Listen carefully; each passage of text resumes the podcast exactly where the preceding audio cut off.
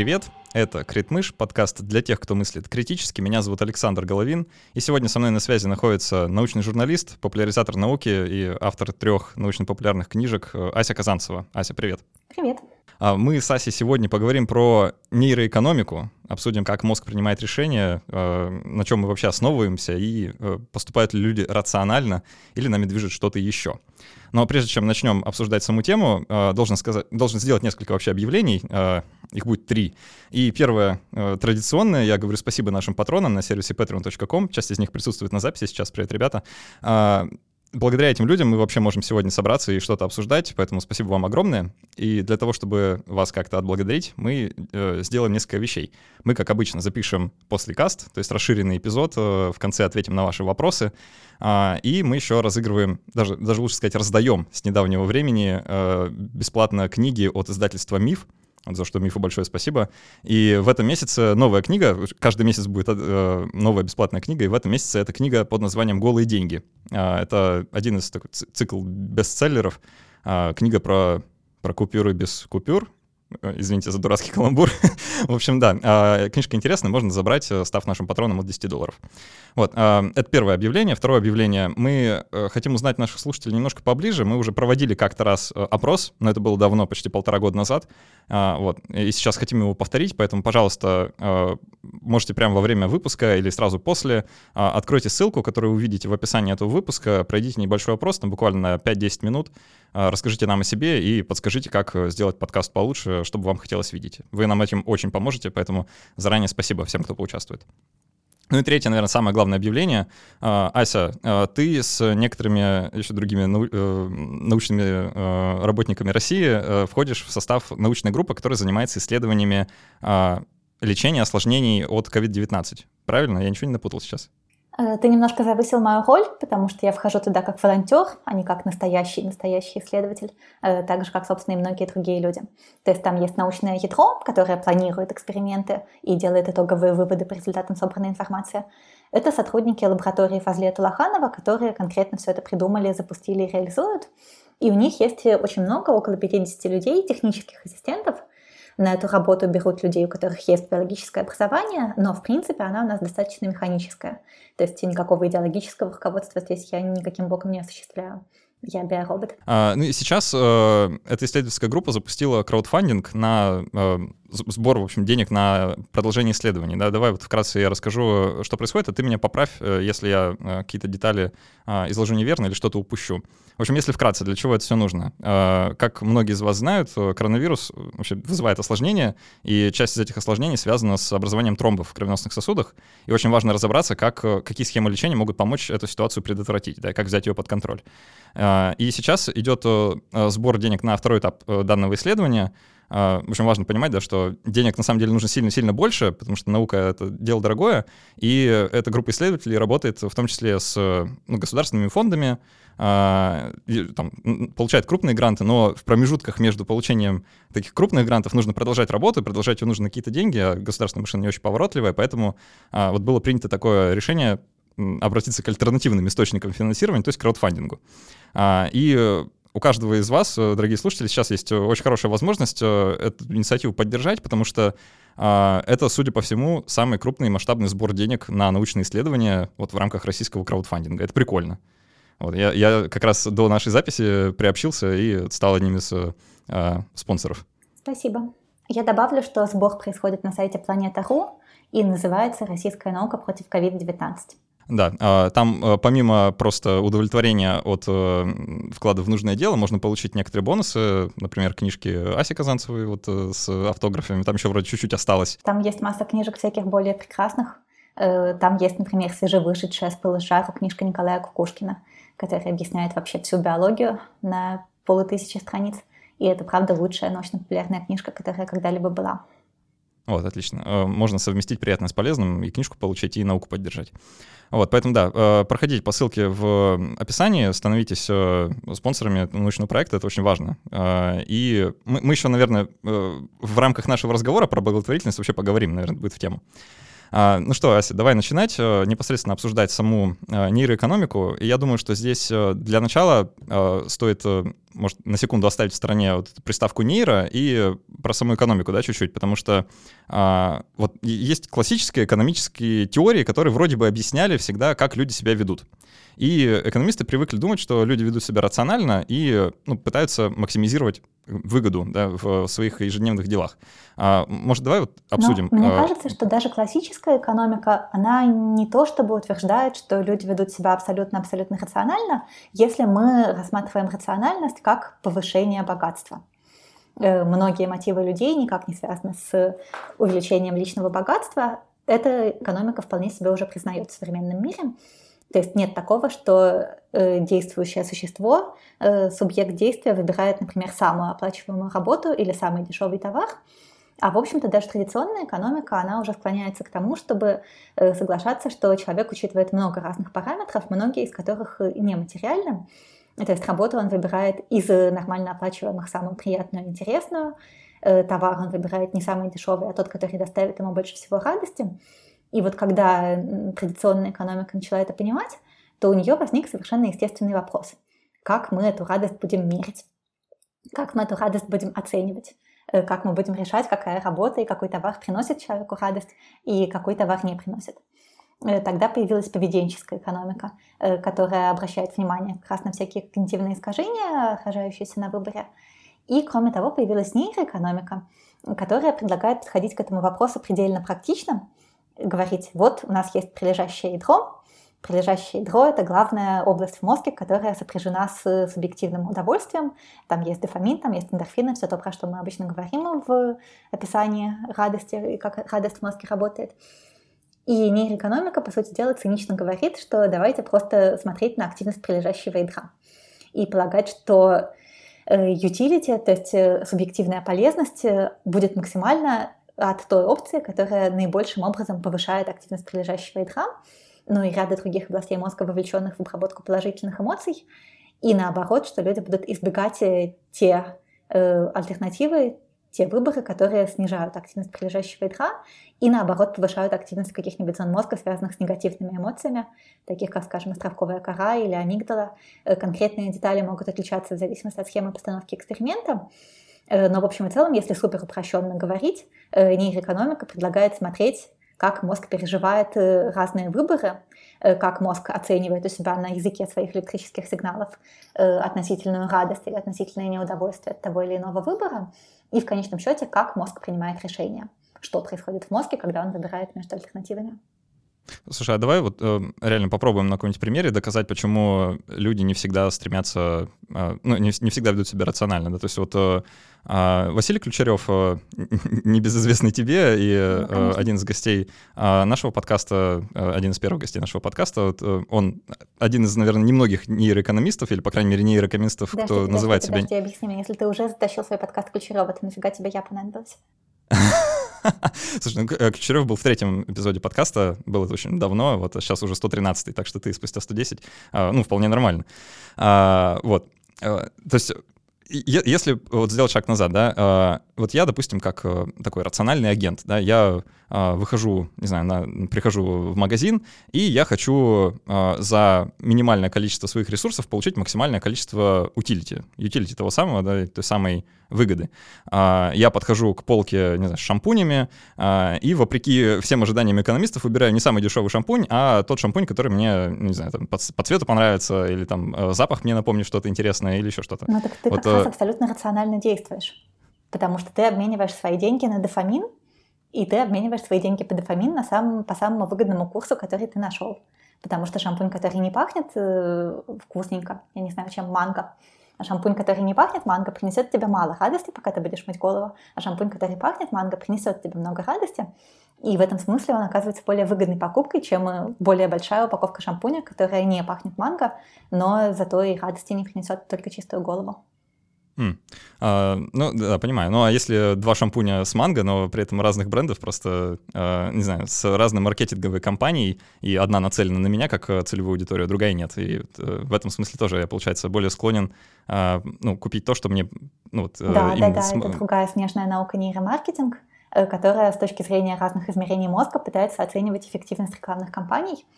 И у них есть куча всяких своих примочек, как, собственно, и в большом маркетинге.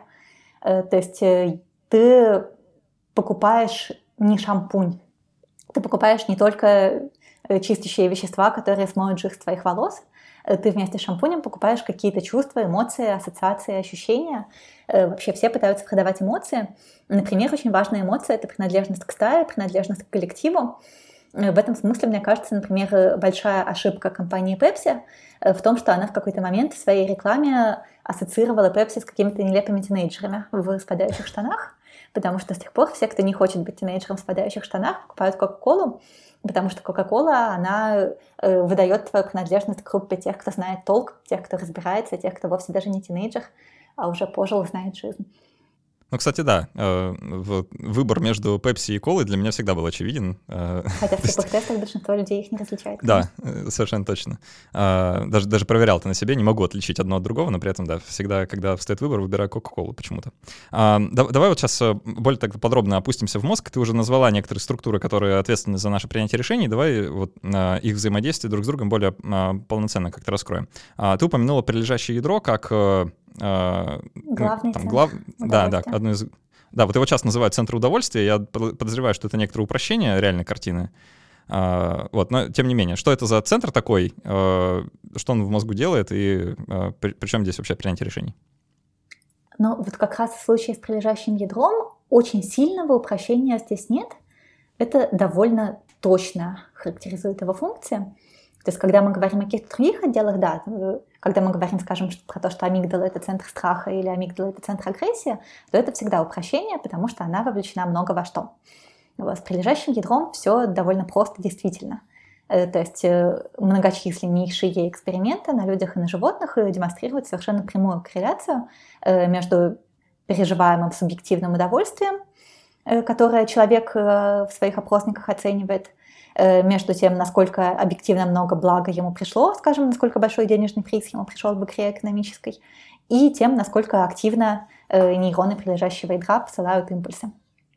То есть а, да, я... Э, язык нейроэкономики — это в каком-то смысле язык математики. У нас есть много-много-много-много нейронов в мозге, примерно 86 миллиардов. Нейроны с похожими функциональными ролями собраны в кластеры, один из которых — это как раз прилежащее ядро. И задача нейронов прилежащего ядра именно в том, чтобы понятно, что в совокупности с некоторыми отделами коры, э, но все-таки а, выдавать финальные, финальное решение о том, приносит нам это радость или не приносит нам это радость, и сколько радости нам это приносит. Э, это показал э, на людях исходно Брайан Натсон, по-моему, из Стэнфорда, такой один из основоположников нейроэкономики, еще буквально в 90-е, когда появились нормальные томографы с нормальным разрешением, э, у него испытуемые просто играли в экономическую игру, и он там показал совершенно четкую зависимость, что чем больше денег они в этой экономической игре приобретают, тем выше у них активность прилежащего ядра, совершенно прямая связь. Причем, что здесь интересно? Здесь интересно, что если добавить в эту экономическую игру такие правила, что человек может также деньги потерять, то тогда потеря денег на активности прилежащего ядра не отражается. Ему до этого дела нет. Для того, чтобы огорчаться, у нас есть какие-нибудь другие отделы мозга, например, островковая кора. Прилежащее ядро, оно просто детектирует, есть радость, нету радости. Если есть радость, то насколько сильная. Э, я могу про всякие другие аналогичные эксперименты поговорить, но в общем и целом идея прилежащего ядра в том, чтобы только смотреть на хорошее. У него есть состояние нейтральное, есть состояние в плюс. Э, состояния в минус у него нет. Э, это другие отделы мозга делают. А, вот вспоминается один пример, э, не знаю, насколько в тему вот именно этого эффекта. А, Василий Крючеров тоже в своих лекциях его приводит периодически. А, не, не помню фамилии профессора, кто этим не, не очень этичным экспериментом занимается, но суть примерно следующая. Выступая перед аудиторией студентов, он предлагает студентам купить у него 20 долларов, и торги начинаются с одного доллара, но при этом есть одно замечательное правило. Человек, который а, пришел второй, да, кто назвал, назвал цену а, до победителя, он тоже должен заплатить. То есть если один назвал доллар, второй назвал 2 доллара, и на этом торги закончились, то а, заплатит 2 доллара за 20 долларов один человек, и еще один доллар, ну, ну, тот, да, кто да. поставил предыдущий, да, он должен отдать. Вот. И в этой замечательной задачке э, очень парадоксальный получается исход, потому что люди, как правило, переходят границу в 20 долларов и готовы платить больше за 20 долларов, чем 20 долларов, и причем сильно больше, там, в разы. А, вот, и то есть там торги доходят до каких-то безумных величин в духе 400, там, 200 долларов за 20 долларов. Ну да, хотя даже вот. если посмотреть математически, то, то это совершеннейшее безумие, потому что э, ну, ты все равно потеряешь деньги в любом случае. Если ты пришел вторым, ты потеряешь деньги по правилам игры, потому что ты их заплатил. А если ты пришел первым, ты все равно потеряешь всю сумму минус 20 долларов, которые ты приобретешь. Да, ну, то есть э, при этом э, ну, есть определенный азарт, да, и вот переступив этот порог, уже назад походу дороги нет, да, и хочется минимизировать э, потери все больше и больше, но при этом все вгоняет тебя все больше и больше ну, условный долг. Ну вот здесь уже это кнемановские истории про избегание потерь, про то, что человек будет чувствовать себя более мучительно в том случае, если он потеряет деньги и придет вторым, а если он потеряет, наверное, ну, примерно столько же денег, по сути дела, но придет первым, то хотя бы он получит радость от того, что он всех победил, переплатил. Э, возможно, это имеет какое-то отношение к статусным играм, э, к тому, что, например, говорят, что если у вас мальчиков э, маленький член, то вы покупаете большую машину. У меня недостаточная выборка, чтобы оценить, но вот есть такой устойчивый стереотип. А, ну, давай про потери тогда еще чуть подробнее поговорим. А, вот есть такое классическое пари, от которого люди, как правило, отказываются, хотя вроде бы не должны. То есть если предложить человеку сыграть так, э, подбрасываем монетку, если выпадает орел, вы получаете 100 долларов, если попадает, выпадает решка, то вы платите 50 долларов. И по всем законам математики это как бы сделка, от которой нельзя отказываться, потому что это, ну, вы можете выиграть сильно больше, чем проиграть. И то есть нужно соглашаться, но при этом люди, как правило, отказываются. Да? А, давай еще э, ну, вот докрутим, ты немножко почему... Начал, немножко начал с конца mm. эту историю. А, okay. В действительности речь идет о том, что проводились исследования, какое должно быть соотношение суммы выигрыша и суммы проигрыша для того, чтобы люди, в принципе, соглашались участвовать в этой игре. И ну, можно начинать с гораздо более маленьких сумм, гораздо менее ощутимых для бюджета, но все равно вот ожидается, что тебе предложат пари, что ты либо получаешь доллар, либо теряешь доллар в зависимости от того, как выпала монетка.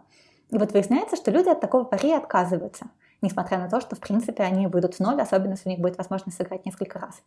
Э, потому что оказывается, что потерять доллар – это существенно более мучительно, э, чем приобрести... Э, то есть количество негативных эмоций от того, что ты потерял доллар, оно выше в какой-то там абстрактной эмоциональной валюте, чем количество положительных эмоций от того, что ты доллар приобрел.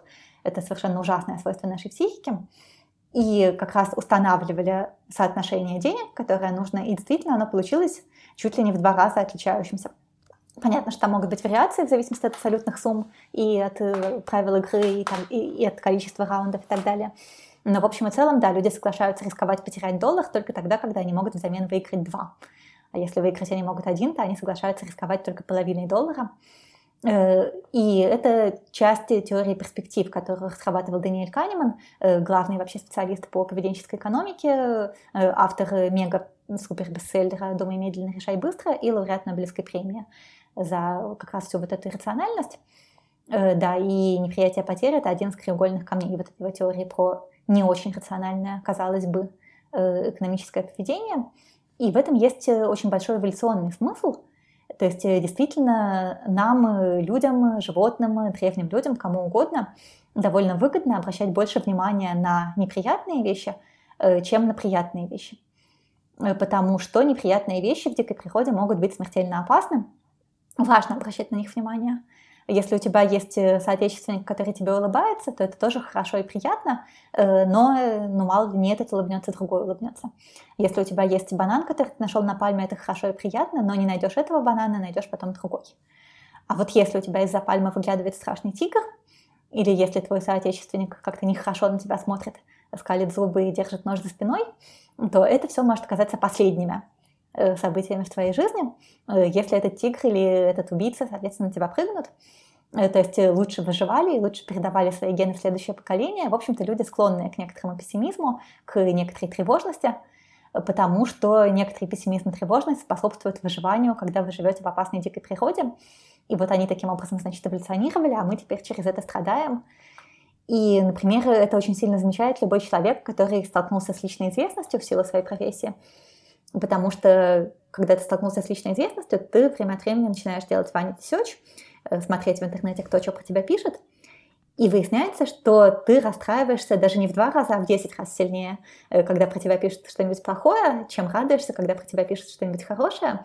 Очень нервно на это реагируешь, особенно поначалу, особенно с непривычки, э, особенно пока не догадался применить к этому канемановские принципы, хотя даже когда догадался, все равно это полностью не проходит. Э, то есть мои книжки, они людям в принципе нравятся, в принципе, если открыть любой сайт с отзывами, там, лайфлип и так далее, там положительных отзывов больше, в несколько раз всегда, чем отрицательных, но все равно вот я запоминаю только отрицательные, обращаю внимание только на них, потому что каждый отрицательный отзыв, он воспринимается как витальная угроза. Э, что вот э, сейчас люди это прочитают, поймут, что на самом деле я ничего ни в чем не понимаю, э, мои книжки покупать не будут, лекции звать, читать меня не будут, я умру от голода под забором. То есть, ну, правда, это воспринимается именно как витальная угроза того, что ты потеряешь работу и умрешь от голода под забором. Возможно, меня отпустят, если я на жилье себе заработаю, но это долгая история. Вот. А положительный отзыв, ну, как бы, с одной стороны, прочитавший положительный отзыв человек, может быть, э, купит книжку, и тогда я не умру от голода под забором. Но, с другой стороны, может быть, и не купит, потому что эти читатели, они же тоже обращают меньше внимания на положительные отзывы, чем на отрицательные. Вот, так что очень это все тревожно. Да, я, я очень понимаю, э, это стало моей реальностью в какой-то момент, э, когда ты просыпаешься с утра, и первое, что приходит тебе в голову, это проверить, какие там оставили отзывы на подкаст, э, особенно если там сам, сам лично переживаю за какой-то контент. И всякий раз, когда я вижу одну звезду на iTunes и читаю там целое полотно, почему я не прав по всем фронтам и вообще какие мы тут все интеллектуально неразвитые люди, то, да, конечно, становится очень еще, грустно. Еще обрати внимание, что если человеку что-то не понравилось, то он об этом напишет отзыв с гораздо большей вероятностью. Потому Совершенно что точно. для него тоже негативные эмоции более важны, он тоже на них заточен обращать больше внимания. То есть если у тебя на твои подкасты хотя бы немножко больше положительных отзывов, чем отрицательных, значит, на самом деле они нравятся в 10 раз, в 20, в 30, в 100 раз большему количеству людей, э, чем э, не нравятся. Но просто эти люди молчат, потому что раньше все в порядке было. У меня в этой связи воззвание к слушателям, э, не обязательно про меня или не обязательно про Александра, а в принципе про все. Если вам что-то нравится, то вы, пожалуйста, про это говорите, э, потому что этим вы повышаете вероятность того, что того, что вам понравилось, будет дальше становиться больше. Да, совершенно точно. И э, вообще я это все понимаю умом, да, вот, э, ну, э, что действительно люди, которые, которым не понравилось, они гораздо охотнее оставляют мерзкие отзывы, чем люди, которым все понравилось, э, они, как правило, молчат. А, но при этом все равно вот эти вот э, все структуры, про которые мы говорим, да, в головном мозге, они все равно активируются, и рациональный, ну, каким-то рациональным осознанием того, что происходит, не всегда удается вот этот там а, поток адреналина заглушить, да, и когда прилетает какой-то такой особо а, мерзкий отзыв, прям вот пережевываешь это полдня. Поэтому да, пожалуйста, пишите что-нибудь хорошее, если вам есть что сказать, да. Некоторые года пережевывают. Э, да, ну, э, не знаю, дай совет какой-нибудь, э, как с этим справляться, кроме как рационально осознавать. Ну, я боюсь, что здесь ничего, кроме привычки, не поможет. Те же принципы, что в экспозиционной терапии, да, которые применяют для лечения фобий, ты просто смотришь на это, смотришь на это, смотришь на это, смотришь на это, и потихонечку жизненный опыт твой тебе показывает, что катастрофа как-то не произошла. То есть сначала тебе кажется, что вот тебя вывели на чистую воду, и никто больше твой подкаст слушать не будет, но потом проходит время, и ты понимаешь, что, в общем-то, если честно, всем пофиг на вот этого автора отзыва, и подкаст твой почему-то продолжают слушать, и люди даже не в курсе, э, как на, на самом деле ужасен твой подкаст, да, или там мои книжки и так далее. Э, а, то есть у тебя есть чувство, что ты их успешно обхитрил, э, что тебя сейчас разоблачат и выведут на чистую воду, но почему-то... почему такой Да, да. Почему-то проходят годы, годы, годы и годы, а люди все еще продолжают быть успешно обхитренными, их становится даже больше, этих успешно обхитренных людей. Ну и как-то потихонечку ты с этим смиряешься, потихонечку ты начинаешь э, считать, что у тебя есть все-таки какой-то профессионализм. Да, ты понимаешь, что ты далек от совершенства, но тут ведь как? В эволюции не обязательно быть лучше всех, чтобы выжить, нужно быть чуть лучше соседа по саванне. Не обязательно убегает тигр, бежать быстрее тигра, важно бежать быстрее, чем твой сосед, который тоже от него убегает. Э, то есть, э, наверное, у нас не идеальные, ну точно у нас не идеальные подкасты и книжки, но других-то нет. Э, какие есть, такие людям приходится слушать. Такая печальная история. Да, ну ты, ты меня успокоила сейчас. А, так что все негативные отзывы к этому выпуску конкретно я постараюсь именно через эту призму пропустить. А, давай вернемся к потерям да, и к тому, как мы их воспринимаем. То есть получается, что то, что мы уже имеем, для нас обладает большей ценностью, чем то, что мы можем потенциально иметь. Ну, это выражается всем известной поговоркой «лучше синица в руках, чем журавль, журавль в небе». Но это другая и... немножко история, хотя а, да?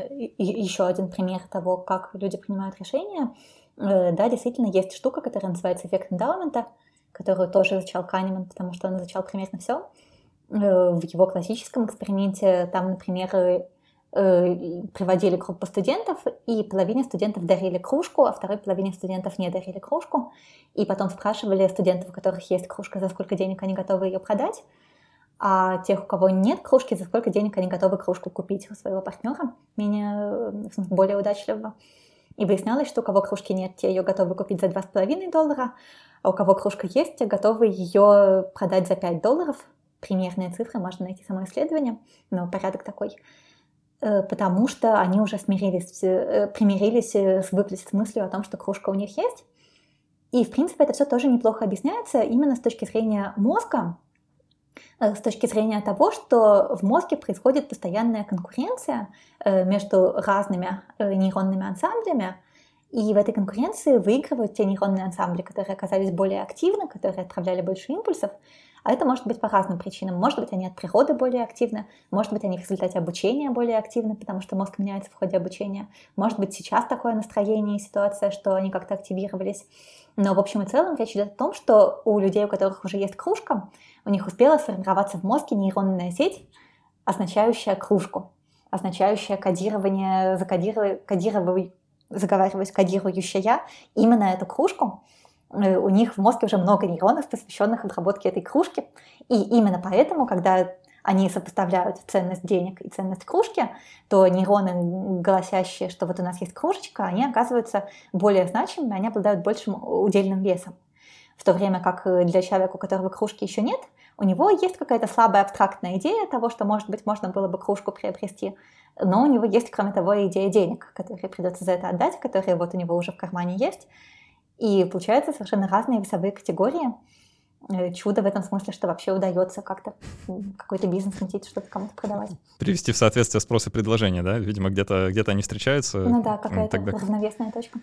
Но потом, а, вот когда давай... человек профессионально что-нибудь продает, то он не испытывает такой уж эмоциональной привязанности ко всему тому, что он продает. Здесь, кстати, интересно, здесь могут быть какие-то исследования хендмейда и рынков хендмейда, на них должны быть какие-нибудь другие экономические законы немножко, хендмейд, э, похоже, что хендмейд, правда, стоит неадекватно дорого. То есть свитер, связанный вручную, да, и свитер, который в Китае на фабрике сплели на ткацком станке. Вообще-то свитер, который сплетен на станке, он, скорее всего, более хорошего качества, у него больше разнообразия, цветов, размеров и так далее. Но, тем не менее, хендмейд свитер, я думаю, что стоит дороже, как правило, в среднем. И это, скорее всего, психологическое искажение, с одной стороны, того, кто его связал, что ему кажется, что он же вложил туда столько сил, времени, души, и поэтому он теперь никак не может его продать дешево. С другой стороны, как-то это, наверное, влияет и на покупателя. Э, покупатель, я не знаю, тоже придает какую-то ценность вот этим вложенным усилиям, э, потому что там же всегда есть телега про то, что там бабушка с любовью вязала. И мы, как, мы покупаем как бы не только свитер, но и любовь, и претендуем на то, что это как будто бы была наша бабушка. Да, точно. Uh, да, про хендмейд интересно, и правда, uh, цены на него, как правило, выше, чем на аналогичные товары широкого потребления, скажем так. Uh, ты уже перебросил вот этот мостик между экономикой и биологией в плане ну, какого-то эволюционного багажа, да, который, который нас, э, ну, вообще, путь, который проделал наш мозг в плане своего филогенеза. Давай еще подробнее. Вот, а, есть ли в животном мире какие-то примеры ну, там, реально экономических отношений между животными, которые можно сравнить с человеческими? Или это уже исключительно там надстройка социума над э, какими-то существующими эволюционными конструктами? Э, в принципе, есть, есть, конечно. Э, но животные, опять же, тоже бывают разные. Если мы говорим про обезьян, то обезьяны способны к освоению сложного поведения. Обезьян можно научить решать практически такие же экономические задачки, которые решают люди в томографе. Ну, просто потому что для людей, э, для экспериментов в томографе стараются сделать какие-то упрощенные задачки, для того, чтобы проще было сравнивать разных испытуемых, чтобы им были всем понятны правила игры и были какие-то простые задания, на которые влияет мало факторов. Вот такие же задачки можно предлагать и обезьянам, но важное преимущество обезьян в том, что им можно еще электроды вживлять в кору головного мозга или даже в более глубокие отделы, смотреть, что происходит. Но шимпанзе обычно никто электродов не вживляет, на них делают просто поведенческие эксперименты. А если какие-нибудь макаки резус, то они достаточно хорошо размножаются в неволе и относительно по деньгам посильно крупному европейскому университету их купить.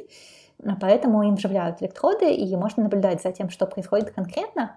И оказывается довольно хорошие параллели между тем, что делают люди, и тем, что происходит в мозге у людей, судя по томограмме, и тем, что делают обезьяны, и что у них в мозге можно точно подсчитать, э, прямо вживляя электроды и смиряя с гораздо более высокой точностью. Ну, то есть, скажем, э, э, можно исследовать, как животные делают выбор, как они оценивают свои предпочтения, если ты даешь им на выбор два разных напитка. Обезьяна, макака резус, у нее есть всегда предпочтение. Она, например, любит воду, Э, сильнее, чем она любит несладкий лимонад, кислый, без сахара. И если ты предлагаешь ей один глоток воды или один глоток лимонада, то тогда она выбирает воду, потому что кислого лимонада она не хочет. Ты ей рисуешь пиктограммки на экране, а она у тебя приучена, что она должна посмотреть продолжительное время на пиктограммку нужного цвета для того, чтобы получить нужный напиток. На, на голубенькую смотрит, получает воду, на э, э желтенькую смотрит, получает лимонад. Но обезьяна у тебя к тому же еще и хочет пить, и дальше ты ей предлагаешь э, разные варианты выбора. Ты ей предлагал сначала один глоток того, другой глоток того. Потом ты ей предлагаешь один глоток воды, один голубой квадратик, который это символизирует, и два глотка лимонада, э, два желтеньких квадратика. Здесь она, скорее всего, все еще выберет э, воду. Дальше ты ей предлагаешь три глотка лимонада и один глоток воды. Тут уже возможны варианты, смотря насколько сильно она хочет пить. Четыре глотка лимонада против одного глотка воды. Тоже возможны варианты. 5 глотков лимонада, 6 глотков лимонада, здесь она уже наверняка будет выбирать кислый лимонад, потому что ее желание напиться, оно сильнее, чем ее предпочтение э, к тому, чтобы получить все-таки именно предпочитаемую воду. И параллельно ты можешь вживлять электроды, например, в ее орбитофронтальную кору и обнаруживать там популяции нейронов, которые отвечают именно за процесс осуществления выбора, и активность которых э, строится по U-образному графику, да, английская U, вот такая э, волна, э, нейроны, которые активируются в том случае, когда выбор очевиден, и слабо активны в том случае, когда выбор не очевиден, независимо от того, какой выбор конкретно в итоге сделает обезьяна. Э, то есть, э, если она выбирает точно один глоток воды против одного глотка лимонада, то эти нейроны активны, потому что ей очевидно, что выбирать. Если она выбирает 6 глотков лимонада против одного глотка воды, то те же самые нейроны активны, потому что очевидно, чего выбирать. А если у нее 3 или 4 глотка лимонада против одного глотка воды, тогда эти нейроны слабо активны, потому что она не уверена.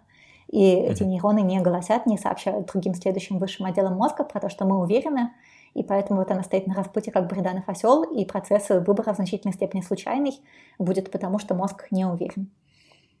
Такие То есть, если, если свести это к какому-то вот такому совершенно механистическому представлению о том, что происходит, есть некоторые потенциалы действия, э, то есть активируются нейроны в определенных участках головного мозга, uh-huh. и одни нейроны конкурируют с другими э, за принимаемое решение, условно говоря. Э, да, совершенно верно. А, и получается, чем выше активность одних нейронов, тем больше вероятность того, что именно это решение будет принято, потому что они быстрее достигают какого-то вот такого порогового значения их количества и передают э, дальше сигнал о том, что все, решение принято, мы берем воду. А, а если ну, и когда ситуация очевидна, да, то активность uh-huh, можно замерить uh-huh. как очень большую разницу. А если э, ситуация более сложная, то там потенциалы примерно на одном уровне, и ну, получается, многие там другие уже менее значимые факторы включаются в работу, да, и там влияют на то, какое решение в итоге будет принято, вплоть до того, там, какое у этой макаки или э, там макаки Ревус настроение в этот день, да, там, что с ним было до этого и так далее. То есть, ну, какие-то такие уже более э, отдаленные от ситуации вещи, правильно я понимаю? А, да, ты все правильно понимаешь. Я чуть-чуть начала завязать, потому что я параллельно открыла текст собственной книжки, чтобы проверить, правильно ли я тебе про это исследование рассказала. Э, да, действительно, как и резус, действительно орбитофронтальная кора и действительно молоко и лимонад, э, вода, вода и лимонад. Э, но, в общем и целом, это же история про общие глобальные принципы работы нервной системы. Вся работа нервной системы, она построена на том, что какие-то высшие иерархические центры собирают информацию от подлежащих ниже расположенных центров – обрабатывают разные аспекты информации по отдельности, потом собирают ее воедино, э, и там есть конкуренция между разными нейронами. И это можно проследить на самых разных, правда, уровнях организации. То есть, с одной стороны, мы видим эти принципы в нейроэкономических экспериментах с людьми, которых мы кладем в томограф, мы там человеку даем возможность купить какой-то товар, мы видим, как его прилежащее ядро активируется тем сильнее, э, чем больше ему этот товар нравится. Мы видим, как его островковая кора активируется тем сильнее, чем больше минусов у этого решения, потому что цена на товар большая. И как информация от прилежащего ядра от островковой коры собирается в высших отделах мозга, скажем, в вентромедиальной коре. И Э, в зависимости от того, кто из них кого перекричал, э, человек принимает то или иное решение, и еще до того, как он принял решение, нажал на кнопку, э, ты по томограмме уже можешь посмотреть, предсказать, какое решение он примет, просто глядя на относительное сопоставление активности центров, связанных с положительными сторонами решения, и центров, связанных с отрицательными сторонами решения. Но такие же вещи можно наблюдать и на гораздо более простых системах, состоящих из гораздо более маленького количества нейронов, Э, то есть, э, скажем, то же самое происходит в человеческом зрении. Э, когда ты обрабатываешь какие-то зрительные сигналы, то мозг твой постоянно сопоставляет информацию, позволяющую сделать вывод А о том, что ты видишь, информацию, позволяющую сделать вывод Б. Скажем, это касается восприятия цветов, причем с самых-самых ранних уровней, еще с уровня колбочек в сетчатке. У нас в сетчатке есть так называемые красные и зеленые колбочки, так называемые, потому что на самом деле у них спектры чувствительности очень сильно перекрываются. Э, на самом деле у тех колбочек, которые мы называем красными или длинноволновыми L, э, у них э, L от английского long, просто так часто говорят long L колбочки, у них на самом деле максимум чувствительности находится вовсе даже не в красном свете, а скорее в такой желто-зеленой области. А у зеленых спектр чувствительности перекрывается просто чуть-чуть больше со сдвигом к настоящему зеленому. Поэтому, когда ты видишь желто-зеленый цвет, то у тебя на самом деле активируются и те колбочки, и другие. Э, одни говорят, видим красный, другие говорят, видим зеленый. И что делать мозгу, и как нам вообще переходить через дорогу на светофоре, что нам делать, какое решение принимать. Если бы обработка информации останавливалась на стадии сетчатки, то мы бы постоянно попадали под машину, но она не останавливается, потому что дальше сигналы, ну, они там обрабатываются в ганглиозных клетках и так далее, неважно, дальше сигналы стекаются в таламус, и там есть клетки, которые занимаются прямо вычитанием, которые берут э, всю кучу сигналов от красных колбочек и вычитают из них сигналы от зеленых колбочек. И наоборот, берут сигналы от зеленых колбочек, вычитают из них все сигналы от красных, после чего сопоставляют вот эти две получившиеся разности еще дополнительно на следующем иерархическом уровне и получается, что просто если красные колбочки в совокупности орут погромче, активировались посильнее, тогда значит красный. Если зеленые все-таки суммарно орут погромче, тогда значит зеленый. И эта система, она довольно сложная, но при этом она работает очень быстро, очень эффективно, и мы без всяких колебаний и сомнений отличаем красный цвет от зеленого. Получается, что э, вот эта разница, если взять по модулю, это как раз будет, э, ну, как бы со соотношение того, насколько это красное и насколько это зеленое, да? Да, да. То есть интенсивность сигнала, вот она как раз в разнице будет отражена. Потому что реально а... есть волнение в мозге. Но просто да, вот мне, мне, чем, мне чем нравится вот это объяснение, оно очень хорошо согласуется вот реально с очень многими э, механизмами работы мозга, там, скажем, вот э, с движениями э, конечностей, да, вот э, э группа нейронов, которые отвечают за э, сгибание и разгибание в локтевом суставе, это разные, э, разные нейроны, да, одни, условно, флексоры, другие экстенсоры, да, одни сгибают, другие разгибают. И при этом, чтобы согнуть руку, нужно, э, прежде чем начать сгибание, нужно подавить активность разгибателей, потому что иначе мы застрянем. Вот, и получается, там тоже такая идет постоянная борьба и противовес, да. Э, как только начинаем сгибать, активность разгибающих нейронов э, снижается, и наоборот. Э, да, да, и, скорее всего, они связаны, я точно не знаю, как это устроено именно в моторной коре, но я думаю, что, скорее всего, они связаны прямыми подавляющими друг друга синапсами, ну, то есть э, синапсы, они же вот контакты между нервными клетками, они всегда могут быть как актив... они могут быть как активирующими, так и подавляющими, просто в зависимости от их молекулярного э, устройства, от того, какие нейромедиаторы они выделяют, и какими рецепторами они их воспринимают. Наверняка там есть такая прямая связка, я практически уверена, хотя не, да, есть, не поклянусь на происхождение видов, но должна быть. Э, что просто когда у тебя активируются нейроны, отдающие команду мышцам сгибателям, они одновременно, э, от них есть разветвление, они подавляют активность тех, кто подает сигналы мышцам сгибателям, и наоборот. Вот. А в общем и целом, ну да, то есть э, глобально наука нейроэкономика учит нас тому, что в мозге всегда есть конкуренция между разными группами нервных клеток, и всегда есть аргументы за одно решение, всегда есть аргументы за другое решение. Ну, то есть чертик и ангелочек, которые сидят на плечах у героев мультики и говорят ему, что делать, Это самая приближенная к нейробиологии метафора из всех метафор, которые только бывают в мультиках. И итоговое наше решение зависит от того, кто победит в конкуренции. И мы знаем, что в конкуренции победит более активный отдел, более активная группа нейронов, то есть та, которая просто отправляет больше импульсов в единицу времени, э, большее количество нейронов э, отправляет больше импульсов, и это может по разным причинам так происходить. Может быть, эти нейроны получили более сильные сигналы от внешней среды. Скажем, цвет объективно более зеленый, чем более красный. Может быть, они получили какие-то сигналы от внутренней среды. Допустим, если ты голодный, то у тебя прилежащее ядро будет реагировать на гамбургер гораздо сильнее, или там на желтую букву М, э, чем э, если ты не голодный. Может быть, там были какие-то совершенно левые дополнительные посторонние факторы, какая-то у тебя вот есть причудливая ассоциативная связь. Э, ты, может быть, я не знаю, параллельно услышал музычку, которую услышал в рекламе Макдональдса, и от этого стал обращать больше внимания на гамбургеры. Может быть, у тебя от рождения какая-то нейронная сеть генетически более оказалась развита, запрограммирована. Про это есть всякие интересные данные про, скажем, генетические нарушения, которые влияют на развитие амигдала. А может быть, ты просто его всю жизнь тренировал, потому что любые наши нейронные сети изменяются в ходе обучения, и понятно, что чем больше ты привыкаешь обращать внимание на что-нибудь, э, тем сильнее ты и дальше будешь обращать внимание на это что-нибудь, э, настолько оно твоему мозгу будет казаться важным. Ну, то есть, если э, метафору с цветами расширить, то получается, если я буду учиться там различать оттенки красного и оранжевого, э, потрачу на это, не знаю, пару лет своей жизни, то потом мне будет легче их замечать, чем неподготовленному человеку. Ну, можно даже а... проще, можно закрепить цвет на какое-нибудь полезное, приятное действие, чтобы ты э, научился тому, что присутствие этого цвета это важно. Э, так тоже делают с обезьянами. Обезьян приучают, допустим, к тому, что если они видят зеленый прямоугольник, то им Э, дадут попить, если видят красный, то им не дадут попить. И дальше у них э, можно показать, опять же, в экспериментах оживленными электродами, что они начинают зеленые э, пятна в окружающей среде замечать гораздо лучше, гораздо эффективнее, чем замечали до этого обучения. Тут э, замаячил призрак э, отсутствия свободы воли в нашем обсуждении.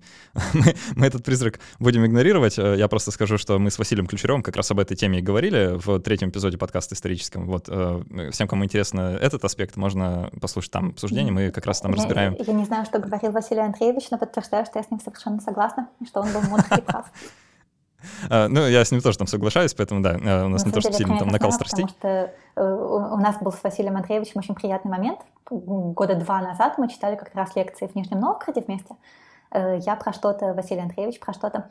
А потом, соответственно, после лекции пошли вместе ужинать, ну, потому что мы знакомы и как популяризаторы, и к тому же я потом училась в его магистратуре. Вот. И Василий Ключерев после своей лекции разговаривал с каким-то человеком, а ко мне подошел другой человек, другой слушатель, э, говорит, вот хочу вам, Ася, задать вопрос про свободу воли.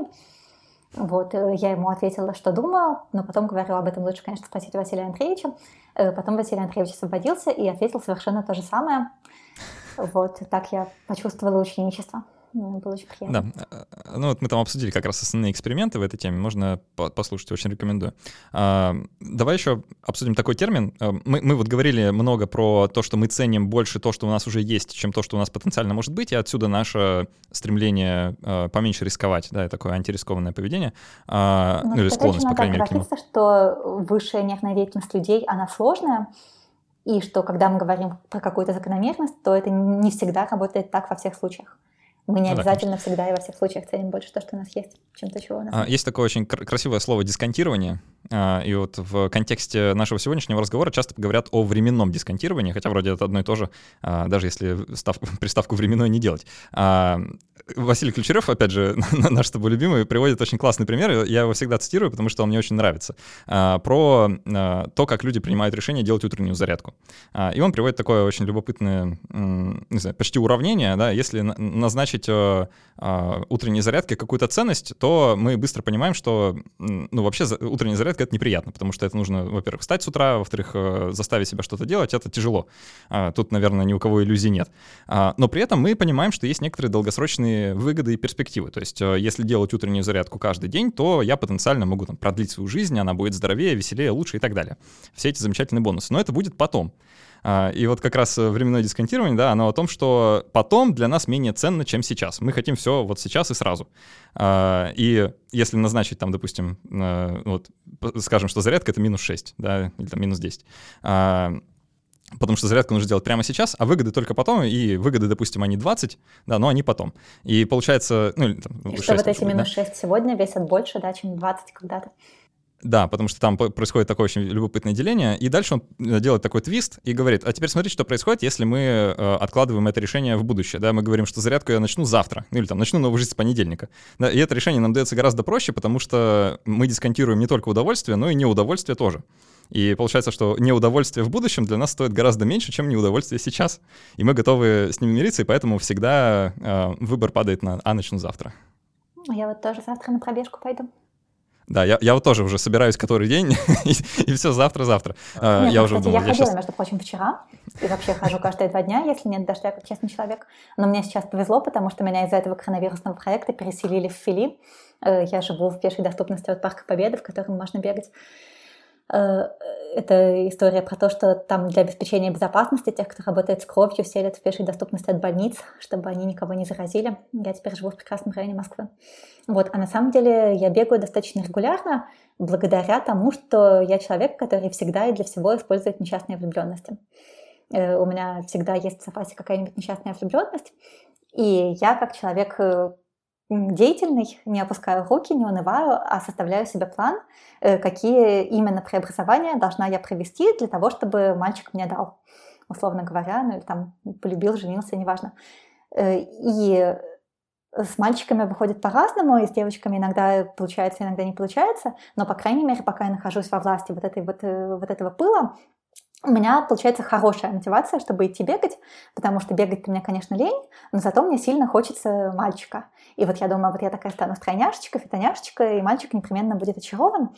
И поскольку это тоже базовая, глубокая биологическая мотивация, да, прости господи, продолжение рода, ну, неважно, не там статусные игры, дофамин, секс, что угодно, из мальчиков или девочек получается делать совершенно изумительную мотивацию, изумительно эффективную, которая пересиливает в мозге э, нежелание идти бегать прямо сейчас. Поэтому я уже много лет бегаю. Хороший рецепт. Надо бы им воспользоваться, э, чтобы тоже начать бегать почаще.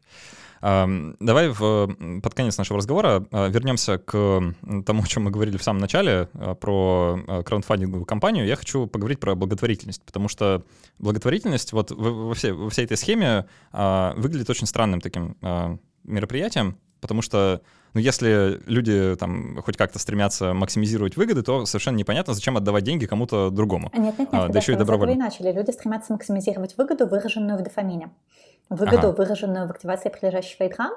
И с этой точки зрения пожертвование денег на благотворительность — это как раз один из самых эффективных, самых выгодных способов э, э, получать радость. То есть секрет существования такой штуки, как благотворительность, это то, что мы на самом деле это делаем из такой довольно эгоистичной э, Да, разумеется, позиции. на свете это очень хорошо и правильно. То есть э, мы занимаемся благотворительностью. Э, мы, как, если вот кто-то даст денег на этот наш краудфандинговый проект, э, то дело не в том, что он купит нам дополнительный СИС, дополнительное средство индивидуальной защиты. Не нужно ему покупать нам СИС, ему пофиг, он этого СИСа никогда и не увидит. Он покупает, во-первых, борьбу с коронавирусом, то есть э, мы все от него пострадали в разной степени, мы все хотим, чтобы он закончился. Во-вторых, он покупает э, чувство, что он хороший. В-третьих, он покупает чувство, что он меняет мир. И все это он может купить за 50 рублей, что вообще-то довольно дешево. То есть это очень дешевая транзакция денег в дофамин. Да, очень, очень выгодная. Да, а, вот как раз о выгодности, да, а, поэтому всем советую благотворительности участвовать. Я сам а, в очень многие фонды перевожу деньги ежемесячно, и это очень прикольно, потому что ну, сначала нужно выбрать, и это приятно. А вот там дам пожертвовать деньги в этот фонд, потом в этот. И все тебя есть хотят, уже куча... все в тебя нуждаются, все тебя любят. Да, да. Плюс сейчас есть э, масса замечательных инструментов, вроде э, сервиса, который сделали ребята из э, издание «Такие дела», по-моему, если ничего не путаю, Митя Олешковский, да, ну, и вот да. Э, этот да, а, сервис, который называется «Нужна помощь». А, ты не слышала, да? Слышала, наверное? Это? Я деталей не знала, потому что я начала выбирать себе фонды еще до того, как такие дела, в принципе, появились, а потом я была довольно консервативна дальше. Вот, но в общем, а. в целом я знаю, да, что такие дела сделали какую-то платформу, я не уверена, как она называется, которая позволяет сопоставлять разные фонды по эффективности, по надежности, по всему остальному. Э, это наводит нас на истории про эффективный альтруизм. Э, есть такой нежно любимый мной философ современный британский Вильям Макаскел. У него есть книжка «Doing Good Better», э, «Делай хорошее лучше», а в русском переводе ее издал корпус, она называется «Ум во благо». Это книжка о том, как выбирать, кому ты жертвуешь деньги на благотворительность с точки зрения того, чтобы получать наибольшее количество блага, ну, например, наибольшее количество спасенных жизней в пересчете на каждый вложенный рубль.